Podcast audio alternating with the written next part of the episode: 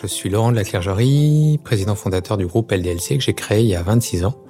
Euh, LDLC, c'est un groupe qui vend du matériel informatique sur Internet depuis cette époque-là et qui depuis a racheté des concurrents et beaucoup grandi. C'est un groupe qui aujourd'hui représente 1060 salariés et un chiffre d'affaires d'à peu près 700 millions d'euros. Les grands témoins des entretiens de Valpré.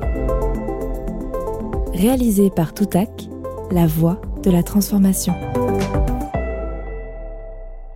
Il y a un moment où je me suis dit, il faut changer les choses, il faut aller vers une économie euh, bien plus souhaitable. Une autre façon de travailler, c'est un livre. C'est le livre d'Alexandre Gérard, euh, le patron qui ne voulait plus être chef, qui parle d'entreprise libérée et qui m'a retourné parce qu'en fait, euh, il parlait de la boîte que j'avais eue dix ans avant, la start-up.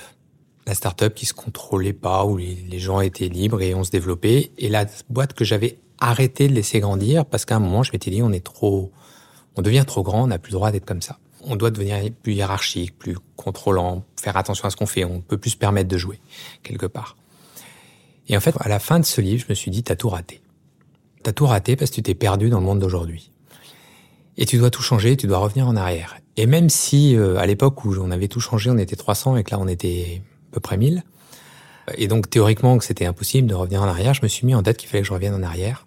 Et je suis revenu vers les collaborateurs à cette époque, par petit groupe de 30, mais je leur ai tous dit la même phrase qui était on est en bourse, on est coté, on donne des objectifs chaque année, c'est terminé. On ne donnera plus d'objectifs. Le seul objectif qu'on a aujourd'hui, c'est notre bien-être. Et vous inquiétez pas, on n'a pas perdu notre ambition, mais c'est parce qu'on se sentira bien qu'on fera de la croissance demain.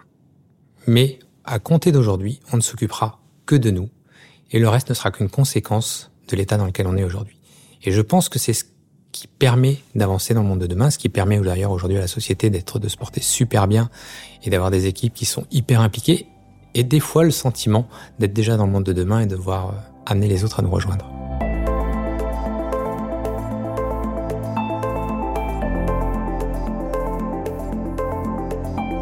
Alors quand on annonce euh, quelque chose comme ça, forcément il y a des gens qui vont se braquer.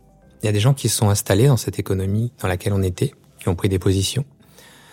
Et autant on transforme une boîte euh, de façon très contrôlante, très hiérarchisée, très très structurée quelque part. Euh, d'une boîte qui ne l'était pas, c'est facile. Autant dans l'autre chose, c'est pas possible parce qu'une fois qu'on a installé les gens, bah, on les fait pas partir. Le but n'était pas non plus de faire une explosion dans la boîte. Donc oui, ce n'est pas simple et il y a des gens qui se braquent face à ça. Et la transformation, elle s'est pas faite en un an, deux ans, elle s'est faite en trois, quatre ans de façon euh, en avançant progressivement. Et oui, finalement, euh, les plus braqués sont partis parce que ne se reconnaissaient plus dans l'identité euh, de la société dans laquelle ils étaient.